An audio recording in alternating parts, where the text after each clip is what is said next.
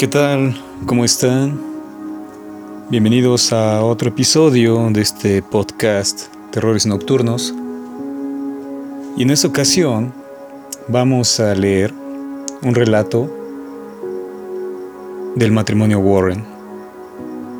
Este relato es extraído del libro Cazadores de Fantasmas, cuyo contenido bueno, tiene varios relatos incluso entrevistas. Pero este libro, es decir, bueno, su contenido, no son los relatos, es decir, su discurso no está estructurado como si fuera un informe, por decirlo así, policial, o un informe, en fin, este recto, que sea sin intrascendente, por decirlo así, que solo de cuenta de los hechos como mera crónica periodística, sino que es un relato construido, son relatos construidos, por supuesto, a partir de la experiencia de, de cazafantasmas, de los casos en los cuales se han visto, en los cuales han, tenido que intervenir, pero no solo, como digo, nombra los hechos, es decir, como decir, los enlista los hechos como una crónica, decir, a esta hora pasó esto y después el otro, y concluimos en tal cosa, sino que los relatos dan cuenta de la psicología del personaje, es decir, el personaje está construido. Se ahonda incluso en, el pasado, incluso en detalles del, personaje.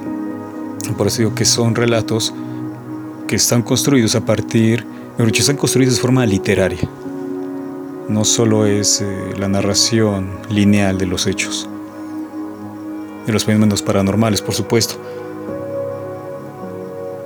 En este caso, vamos a dar lectura al relato que se llama Lo Innombrable. Así que de una vez vamos allá. Yo soy Jorge Torrealta. Les agradezco a todos los a quienes nos escuchan. Y bueno, vamos al relato lo innombrable.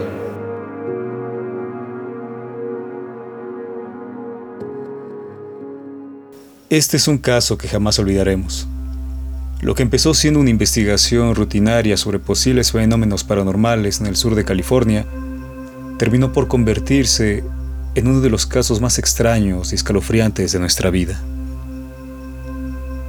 Debido a su temática, se trata de una investigación que no solemos compartir con el público. Sin embargo, ahora que finalmente podemos presentar al lector todos los hechos, queremos advertir de antemano que se trata de una historia muy impactante. Ed Warren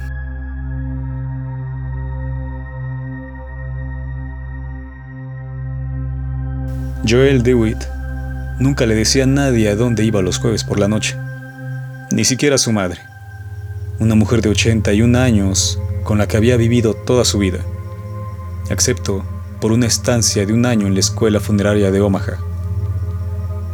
Joel tenía entonces 38 años. Cuando empezó a salir los jueves por la noche, si hubiera sido por su madre, Joel nunca habría salido de casa, ni siquiera para ir a la funeraria Ruby, donde trabajaba como director. Se disfrazaba. A veces se calaba una gorra roja, se ponía uno de los viejos abrigos de su finado padre y un espeso bigote que había comprado en una tienda de artículos para el teatro. Otras se ponía una peluca de los Beatles que había comprado en 1964 para que sus compañeros de instituto le prestaran más atención. La peluca, como tantas otras iniciativas que había emprendido, solo sirvió para que sus compañeros de clase le consideraran aún más extraño. Otras veces incluso se ponía un chándal y un peluquín gris que le cubría perfectamente la calva. Con aquella indumentaria, parecía un atleta envejecido y sobrealimentado. ¿Por qué todos aquellos disfraces? Porque Joel no quería que le descubrieran. No quería que le descubriera su madre, Dios no lo quisiera, ni su jefe, en la funeraria solían comentar jocosamente que Arnold Ruby, Sr., se llevaba mejor con los muertos que con los vivos. Ni sus vecinos, quienes, con total seguridad, se lo contarían A a su madre y B a Arnold Ruby. Sus disfraces eran tan buenos que nunca le descubrieron. Nadie del barrio descubrió nunca el patético secreto de Joel. Se había vuelto un aficionado del cine pornográfico. Aunque aquel no era su primer contacto con la pornografía, en absoluto. En el armario de su dormitorio, bajo un montón de cajas repletas de piezas de aeromodelismo que nunca había sido capaz de montar, había una revista de desnudos. Joel pensaba que podía mantener una en secreto, pero más que eso sería una invitación a que le descubrieran. Joel usaba la revista con frecuencia y no solo para masturbarse. Por la noche, cuando su anciana madre roncaba al otro extremo del pasillo, Joel cogía la revista y la hojeaba detenidamente hasta encontrar el rostro más hermoso. No los pechos más grandes ni las nalgas más redondeadas, la cara más bonita.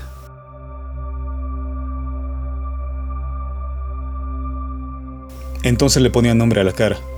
Odiaba los nombres obviamente falsos que las revistas daban a aquellas mujeres, Candy, Trixie, Wanda y otros similares. Siempre era un nombre agradable. Beth, Susan, Heather. A continuación, se tumbaba en la cama de su pequeña y solitaria habitación e imaginaba que estaba casado con Beth, o Susan, o Heather. No solo imaginaba el sexo, aunque había mucho de eso, y era tan intenso y vital que casi enloquecía. No, también imaginaba la vida cotidiana con esa mujer. Una casa en las afueras, una noche frente al televisor comiendo palomitas de maíz, un paseo por el parque en octubre con las coloridas hojas crepitando bajo sus pies y un viento frío y dulce envolviéndolos. Era tan agradable, tan esencialmente puro. A veces Beth, Susan o Heather eran en realidad Shannon Lee, la chica del instituto a la que había amado de un modo tan alocado como inútil, siempre temeroso incluso de saludarla. Pero entonces su madre, tras despertarse de una de sus pesadillas, le llamaba y la fantasía se desvanecía. Entonces se apresuraba por el pasillo, aterrorizado de que su madre pudiera morir, al tiempo que la parte más culpable de sí mismo confiaba en que ocurriera de una vez. Cierto día, Mientras volvía a casa desde la funeraria Ruby, pasó por delante de una sórdida pero excitante sala de cine porno y algo cambió para siempre. Se quedó pasmado, rodeado por el clamor de la tarde primaveral, mientras el humo del autobús, las bocinas de los coches y los gritos de los niños se desvanecían lentamente. Ahora solo cabía una realidad. La fotografía de tamaño natural de una mujer muy hermosa y sexy inclinada de modo sugerente, y que parecía estar mirándole fijamente. Aquello sugería mucho más que las fantasías de las casas en las afueras, las noches frente al televisor comiendo palomitas de maíz o los paseos por el parque. Aquello era sexo puro y duro en su forma más abrumadora. Joel jamás se había sentido tan confundido. No era ya lo suficientemente mayor y responsable como para tomar la decisión de entrar en el cine? Sí, pero ¿no tenía miedo también de lo que su madre pudiera llegar a ser si alguna vez lo descubría? Sí. Podía imaginarla armando un escándalo, sollozando, gritando, agarrándose el pecho y asegurando que probablemente solo le quedaban unos minutos de vida. Y, después, cogiendo su crucifijo especial del escritorio, de niña había visitado Roma y el Papa había bendecido personalmente aquel crucifijo y sosteniéndolo frente a ella como la víctima de un vampiro en una película de terror. Si se enteraba que había ido a un cine donde se exhibían películas X, se moriría del disgusto. ¿Cómo iba a vivir con aquella culpa? Rápidamente, antes de hacer algo de lo que pudiera arrepentirse después, se obligó a sí mismo a alejarse del cine. Unas calles más allá, a medida que la tensión sexual que lo había embargado empezaba a disiparse, se le ocurrió, por primera vez, la idea del disfraz. De niño, uno de sus programas favoritos de la televisión era Jim West. Aunque su madre había expresado muchas veces su disgusto por las mujeres semidesnudas que siempre se ofrecían al agente especial Jim West, Joel lo veía siempre que podía. Su parte favorita era cuando Artemus Ward, interpretado magistralmente por Ross Marin, se disfrazaba para llevar a cabo una misión encubierta. En dos ocasiones, sus disfraces engañaban incluso a Jim West, interpretado por Robert Conrad. La siguiente noche, con la peluca de los Beatles, unas gafas de Carey y el bigote de la tienda de teatro, Joel asistió a su primera película pornográfica. La sala le pareció una cueva eléctrica. Se sentó en la última fila con unas palomitas de mantequilla y una Coca-Cola extra grande. En las salas de porno no hay productos light, solo cosas auténticas. Y se dispuso a disfrutar con las imágenes mágicas en Technicolor que transitaban de una forma tan erótica por la pared de la cueva. Toda su vida, Joel había soñado con poseer a las mujeres del modo en que eran poseídas en aquellas películas. Allí sentado, indiferente a las demás personas que había en la cueva, sudó, se retorció y gimió con las imágenes que bailaban en la pared y que le ofrecían un húmedo y sensual atisbo de mujeres desconocidas. Acudió a la sala X 24 jueves seguidos. Por supuesto, en la ansiosa oscuridad del confesionario, confesó su pecado al párroco, con su aliento rancio a cebolla colándose a través de la fina tela que lo separaba. Cuando se arrodilló para decir su penitencia, la tenebrosa iglesia le recordó a la sala X.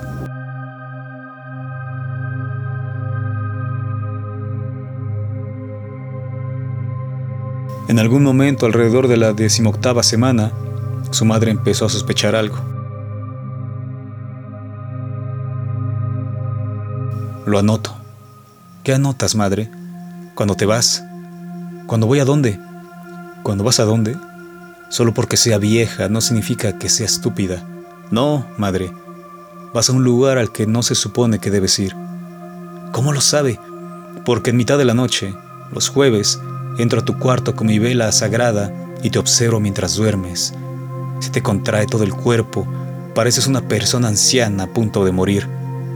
Voy a la bolera, a la bolera, y esperas que me crea eso.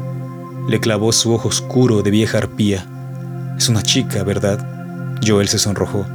Desde muy pequeño, su madre había tenido una forma de decir la palabra chica que siempre le provocaba una vergüenza intolerable. No, repuso. Se lo prometo, no es una chica. El ojo de la anciana examinó su rostro como si tuviera rayos X. Entonces, ¿a dónde vas? A la bolera. Venga, y después de los bolos doy un paseo. ¿No se fijado que he perdido volumen en la cintura? Venga, la tienes más grande. El mes pasado tuve que ensancharte los pantalones.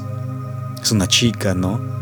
No, dijo Joel, y como no sabía qué más hacer, se fue a su habitación. La madre se quedó al otro lado de la puerta.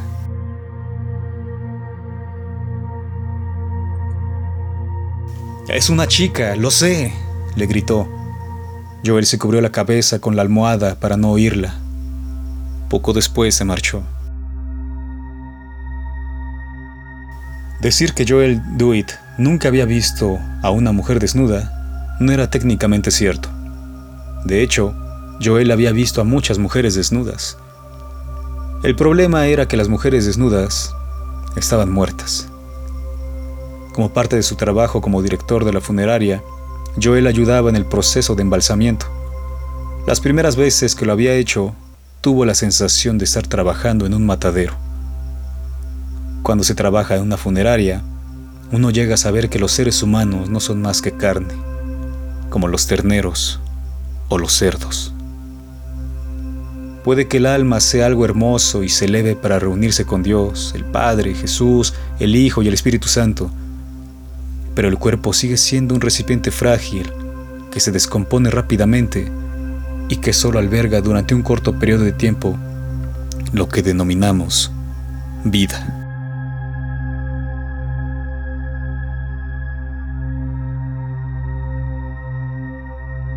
Casi siempre que trabajaba con cadáveres, Joel tenía un truco para evitar mirarlos directamente. Es decir, era perfectamente consciente de lo que estaba haciendo, incluso podría decirse que era todo un experto en su trabajo, pero no dejaba que sus ojos se detuvieran en ninguna parte de los cuerpos desnudos. Para empezar, era pecado. La carne era carne, estuviera viva o muerta. Y, por otro lado, resultaba espeluznante. A veces Joel esperaba que la persona en la que estaba trabajando se incorporara y empezara a reír y a decir que todo era una broma. La muerte no existe, Joel. Todo es una broma. Joel incluso soñaba con que tales cosas pasaban. Tal vez aquella pequeña broma era su forma de mantenerse alejado de la realidad a la que se enfrentaba todos los días. Hasta que vio a la joven de 24 años que había fallecido de causas naturales. Su abundante pecho y sus caderas femeninas le recordaron a las mujeres que veía en las películas pornográficas. No podía creer. De hecho, intentó negárselo a sí mismo, los sentimientos que le abrumaban. Aquella primavera, Ed y Lorraine Warren estaban disfrutando de un éxito sin parangón como invitados de un circuito de conferencias. También estaban a punto de alcanzar el asombroso récord de más de 2.000 investigaciones minuciosas de casos paranormales en Estados Unidos, Europa y Australia.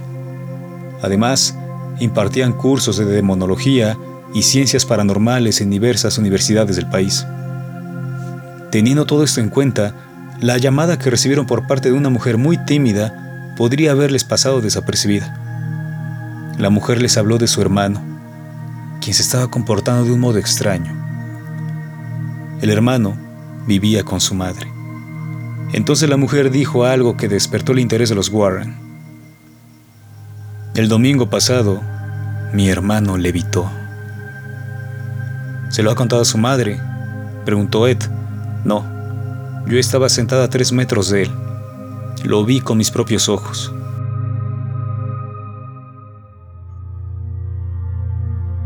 Ed y Lorraine Warren sintieron un especial interés por la reservada joven y su formidable hermano. ¿No me quieres? Claro que te quiero.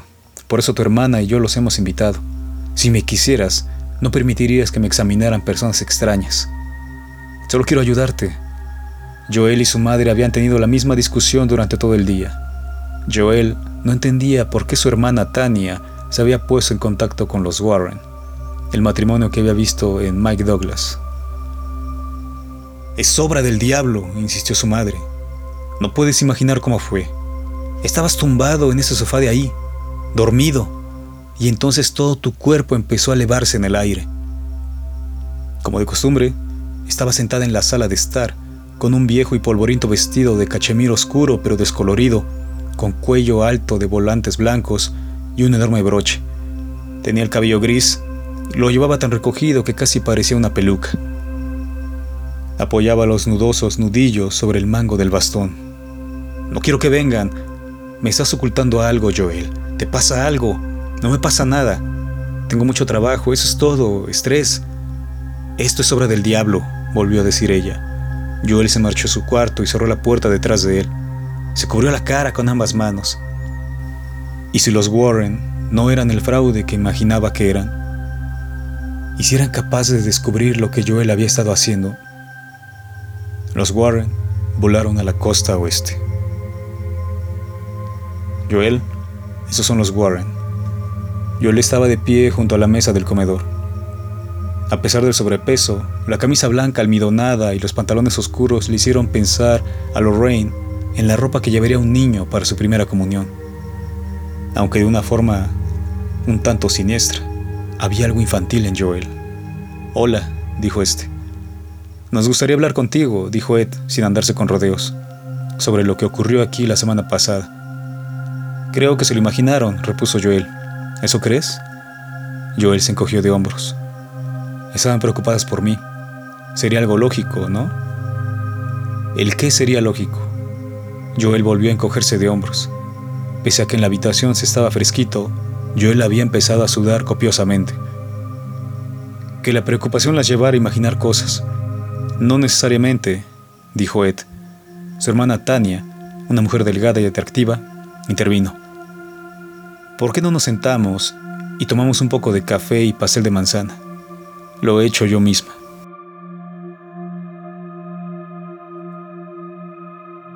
Todos se sentaron. Joel parecía un niño de seis años al que estuvieran riñendo por no comerse la verdura.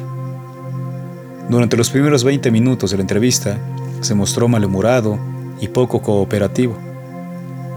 Solo empezó a comportarse de un modo más agradable cuando su anciana madre se dedicó a dirigirle señales de advertencia con sus ojos oscuros y líquidos. Ojos de cuervo, pensó Ed. Entrevistamos a Joel en seis ocasiones, asegura Ed, antes de empezar a entender lo que ocurría. Con cada nueva entrevista, Joel se recluía cada vez más en sí mismo. Para entonces, no nos cabía ninguna duda de que había levitado. Tampoco teníamos dudas de que su madre tenía razón, que lo que estábamos presenciando allí era obra de las fuerzas satánicas. Era evidente que Joel estaba ocultando algo. Es un problema al que solemos enfrentarnos con bastante frecuencia. Al llegar a una casa, preguntamos si en los últimos meses les ha ocurrido algo extraño o a alguno de los miembros de la familia. La respuesta casi siempre es no. La gente tiene miedo de hablar. A veces es producto de la reticencia natural a revelar secretos familiares, incluso si los secretos no son dañinos ni embarazosos. Pero otras veces, la gente sabe que tiene algo que ocultar y por eso no nos dice nada. Con Joel nos pasó eso. Era obvio que estaba ocultando algo, pero íbamos a tener que arrancárselo. Tras la sexta entrevista, durante la cual la hermana les informó de un nuevo incidente de levitación y la madre les aseguró haber vuelto a oír voces extrañas procedentes de la habitación de Joel, Ed y Lorraine empezaron a trabajar en una explicación para todo aquello que las dejó boquiabiertas. Al principio rechazamos la idea, dice Ed. No solo parecía improbable, sino incluso un pecado siquiera considerarla. Aunque habíamos oído hablar de algunos casos similares, nunca nos habíamos enfrentado a uno en primera persona. Para la séptima entrevista, Ed llevó una cámara de video y convenció a la familia de que iba a grabar el apartamento porque, a veces, la cinta infrarroja puede captar cosas que el ojo humano es incapaz de percibir. La verdadera intención de Ed era intimidar sutilmente a Joel con la cámara. Cuando sintiera el objetivo de la cámara sobre él, Ed pretendía sugerir de forma casual que grabara la entrevista. Tal vez Joel sintiera la presión y empezara a hablar honestamente sobre lo que había estado ocurriendo en su vida. ¿Te gusta tu trabajo, Joel? Le preguntó Ed. Sí. ¿Alguna vez te has planteado cambiar de trabajo? No. ¿Tienes mucha presión? A veces, cuando hay dos o tres funerales el mismo día. ¿Y qué te parece trabajar con personas muertas? ¿Quiere decir si me molesta? Sí. No, no me molesta. Estoy acostumbrado. Supongo que a veces embalsamar cadáveres puede resultar bastante desagradable. Depende de la persona.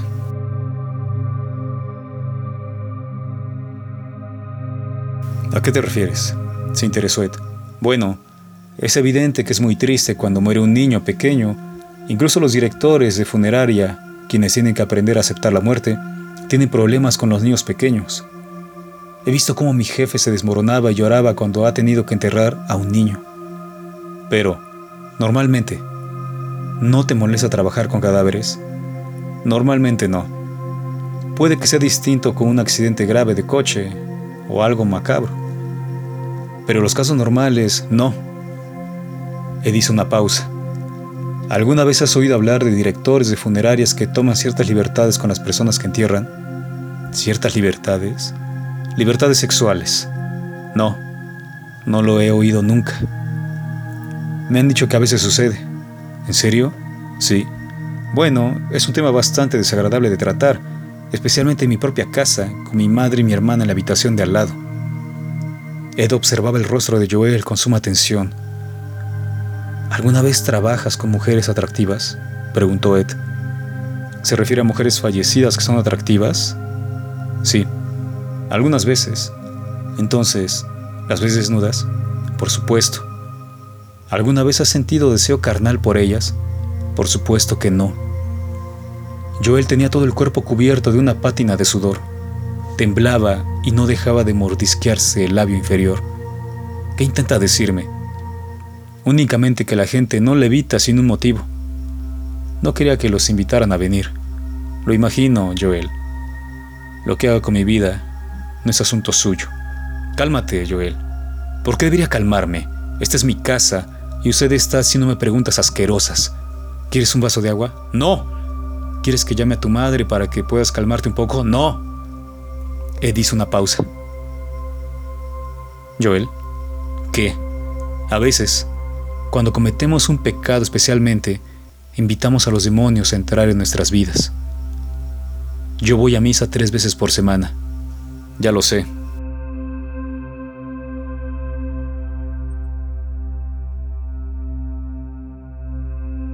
Y rezo el rosario todas las noches. También lo sé. No soy un hombre malo. Estoy seguro de que no lo eres. Joel señaló a la cámara. ¿Por qué está encendida? Me gustaría estudiar la grabación más tarde. ¿Por qué? Porque a veces la cámara ve cosas que se nos escapan. ¿Cómo qué? Bueno, demonios, por decirlo simple y llanamente. ¿La cámara graba cosas que no se ven? A veces, sí. La respuesta pareció apaciguar a Joel. Se dio vuelta y se quedó mirando por la ventana con aire de tristeza. No entiendo cómo puede pensar que soy capaz de hacer algo así, dijo Joel. Solo quiero ayudarte, Joel. Soy tu amigo, no tu enemigo. Las mujeres que veo desnudas, vaciló. Sí, Joel. A veces son... Volvió a sudar. ¿Sí? Admito que a veces son muy sexys. ¿De verdad? Sí, debo reconocerlo. Pero nunca he... ¿Nunca qué? Nunca las he tocado. De ninguna manera. Joel negó con la cabeza. ¿Hay algo más que quieras decirme, Joel? Las lágrimas empezaron a acumularse en los ojos y a correrle por las mejillas regordetas. Joel apretó los puños de modo inocente y empezó a golpearse los muslos. Ed supo que Joel estaba confesando haber tenido relaciones sexuales con algunos de los cadáveres en los que había trabajado. El problema era que no podía verbalizarlo. Debe ser fuerte, Joel, dijo Ed. Lo sé. Aunque hayas hecho cosas de las que te avergüenzas, no es tarde para cambiar. Lo sé. Si lo deseas, puedes deshacerte de los demonios. Entonces Joel lloraba abiertamente. ¿En serio? Sí. Las pesadillas, Empezó a sollozar como un niño. Veo a las mujeres muertas en mis pesadillas, mujeres desnudas, que vienen hacia mí, enojadas por lo que les hice. Aún estás a tiempo de parar, Joel. Tu madre y tu hermana te quieren mucho. Puedes sacar fuerzas de ellas, Joel. Ed dejó que Joel se desahogara. Finalmente, tras unos cinco minutos, Ed se levantó sin decir nada, fue hasta la sala de estar y les hizo un gesto a la madre y a la hermana. ¿Por qué no entran y hablan con Joel un rato? ¿Han hecho algún progreso hoy? preguntó Tania.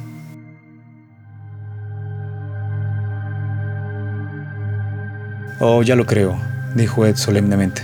Hemos hecho grandes progresos.